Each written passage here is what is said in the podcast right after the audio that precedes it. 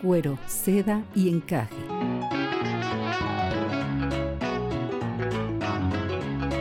Es un diálogo entre mujeres de temas que a todas nos importan, abordados mediante cuentos y relatos comentados. Ana, doctora en neuropsicología, y Cristina, maestra en educación, buscan profundizar en este meollo social cultural que va desde los aspectos más íntimos de la feminidad, el encaje, hasta los ámbitos que parecieran prohibidos o tabús sociales para las mujeres, el cuero, pasando por la suavidad y la delicadeza, la seda, para ser eternamente esa única piel en donde habitan muchas mujeres a la vez. Comenzamos.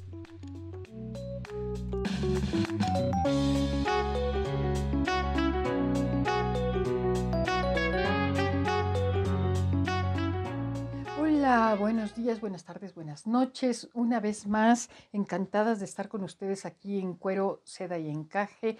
Ana, buenas noches. Hola, ¿qué tal? Qué gusto de estar otra vez. y Cristina, una servidora más en esta serie de cuentos comentados eh, que, bueno, hoy vamos a tener eh, cuentos maravillosos, un cuento precioso de Jorge Bucay, terapeuta gestáltico y escritor. Y eh, pues les, las invitamos a escucharlo y desde luego vamos a comentarlo. Bienvenidas y comenzamos. Comenzamos. Este cuento se llama La paz de saberse en el lugar exacto.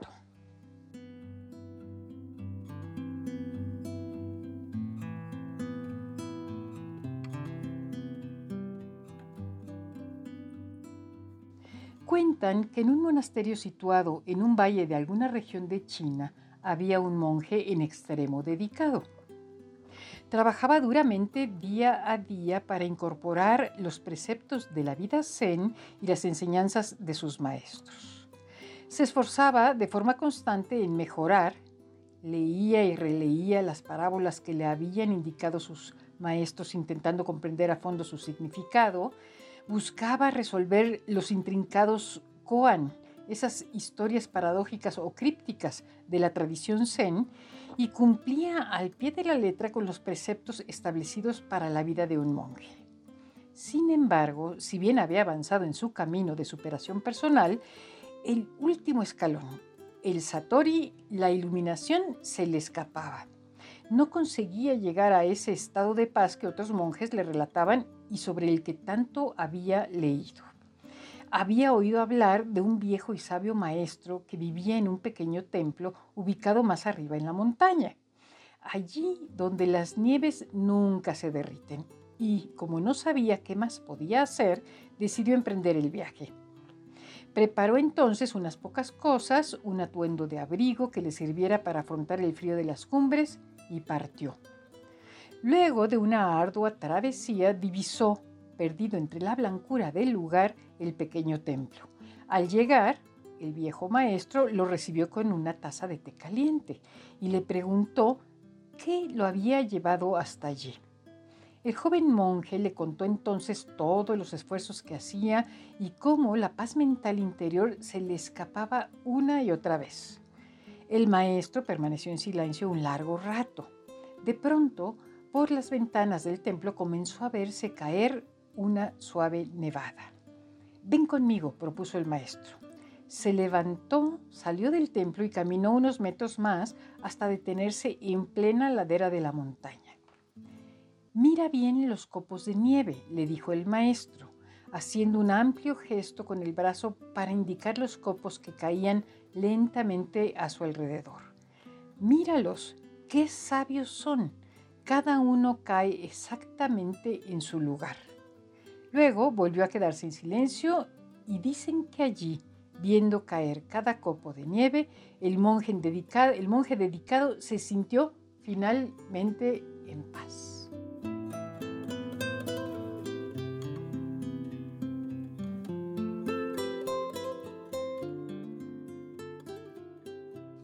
Fin del cuento.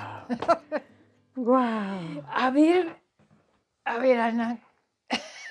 A ver, está hecho exactamente para que tú te estás esperando una respuesta espectacular, como el esfuerzo del monje también. Él está esperando una respuesta espectacular y la respuesta es muy sencilla. ¿no? Está, está en tus manos, está a tu alcance, está a tu vista y no la ves. Sí. O sea, Finalmente, ¿qué era el objetivo principal? La paz mental interior. sí, eso es lo que quería el monje. ¿No? O sea, y, y- y- y- ok. Entonces, él hace todos los esfuerzos. O sea, ¿cuántas veces en la vida tú estás haciendo absolutamente todo el esfuerzo para sacar una determinada calificación, para ser una madre modelo, para ser una esposa ideal y, y- y no le llegas? Y no le llegas. Pero, pero, ah, sí, sí, a ver, ay, a mí hay- el cuento se llama La paz de saberse en el lugar exacto. Pero, a ver, él, contemplando los copos de nieve, le llegó la paz mental, porque el, el sabio le dijo, mira, son perfectos, caen como, como que caen en el lugar que tienen que caer. Es, Entonces, cuando tú dices, estás haciendo el esfuerzo, pero no le llegas, como que, ¿cómo está, ¿dónde está la relación? O, O sea, ese es, eh, digamos, el el análisis del proceso. Ahora, ¿en qué momento él se ilumina o por qué se ilumina y, y- y entonces entiende cuál es el mensaje del monje?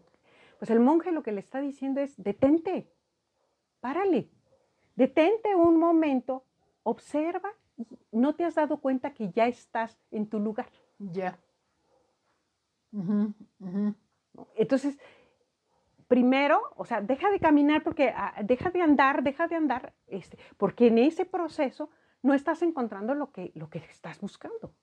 Entonces, espérate, detente, observa y percíbete que ya estás en el lugar.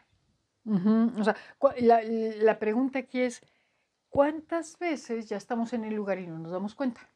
Exactamente. Exactamente. Entonces, por ejemplo, eh, un- vuelvo yo al ejemplo inicial, ¿no? Este, ¿Cuántas veces estoy luche y luche por una calificación, por un, un X meta, ¿no?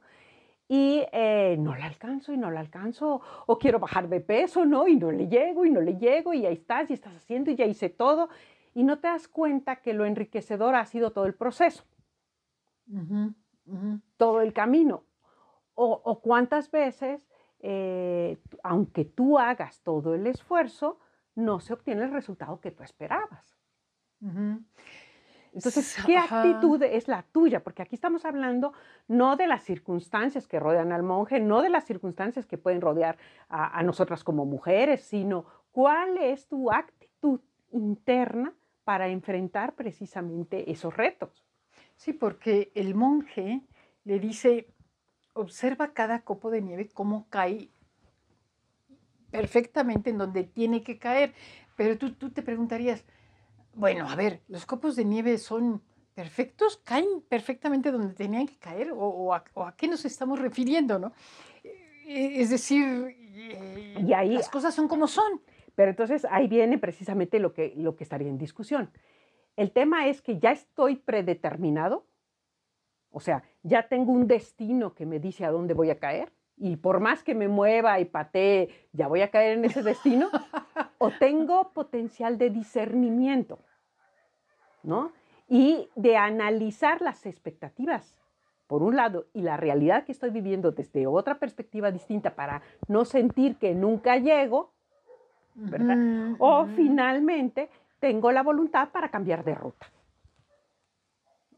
A- eh, A mí me da la impresión que, digamos, el cuento y la reflexión principal está en ese no sentir que llegas o sentir todo el tiempo que nunca llegas cuando realmente a lo mejor ya llegaste, ¿no? O sea, cuando dices, bueno, cuando hablas de temas como el éxito, ¿no? O sea, yo quiero ser una mujer exitosa o quiero ser una madre modelo o quiero ser, eh, digamos, una persona bella, pero son, son esos puntos que es tan difícil decir en qué momento eres feliz, en qué momento eres bello, en qué momento, que entonces el camino parece eterno, ¿no? Nunca, y a lo mejor ahí lo que te está, lo que te está diciendo es que a lo mejor ya eres bella por naturaleza, mira cómo eres bella perfecta por, por, por ser, o mira cómo eres una mamá ideal y, este, y admirable en muchos aspectos y tú sigues pensando que, que, que, no lo, que, no, que no estás ahí, como decía el monje,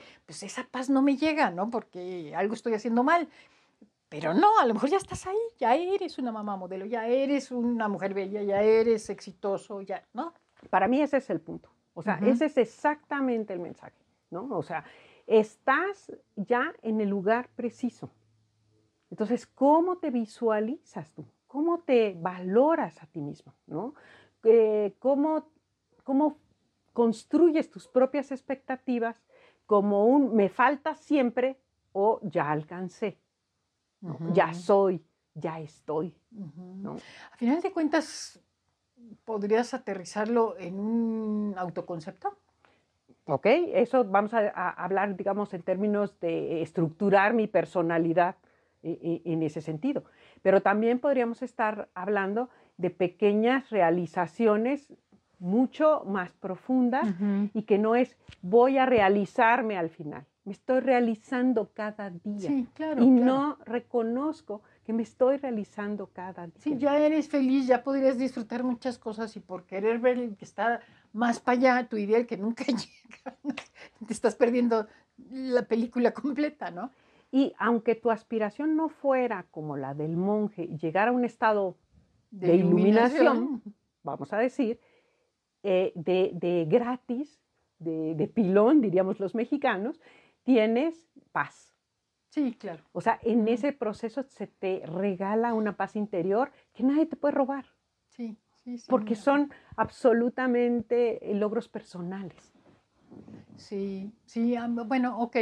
Bueno, me gusta, me gusta, me gusta, me gusta.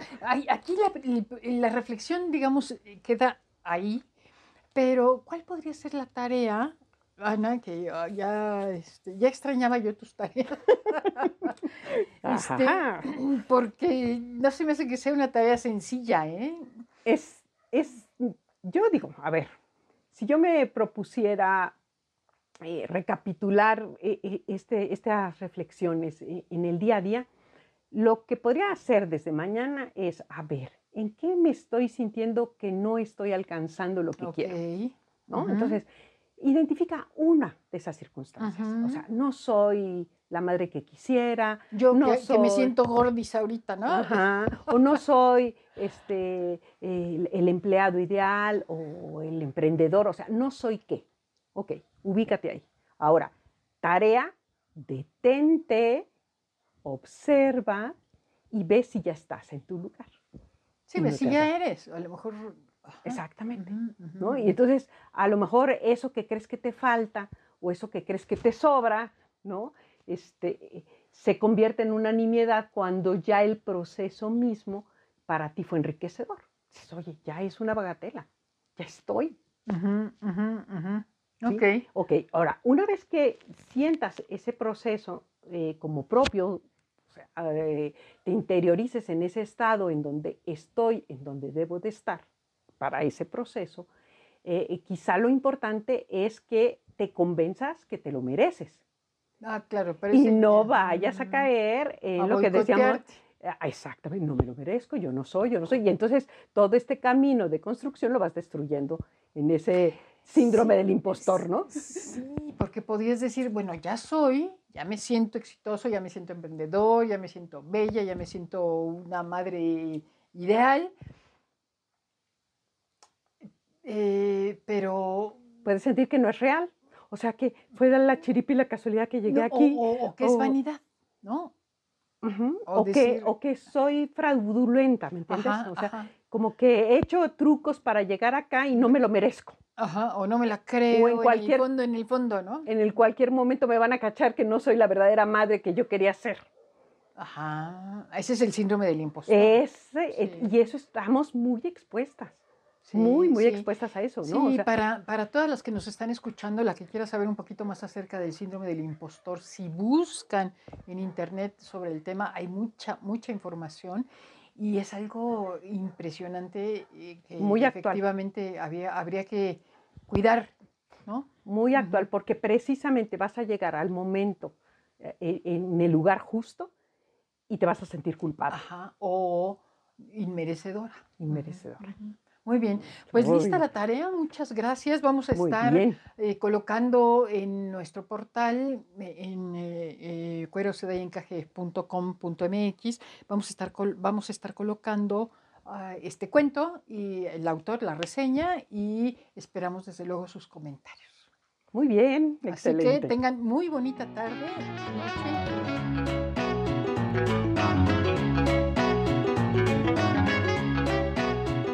cuero, seda y encaje.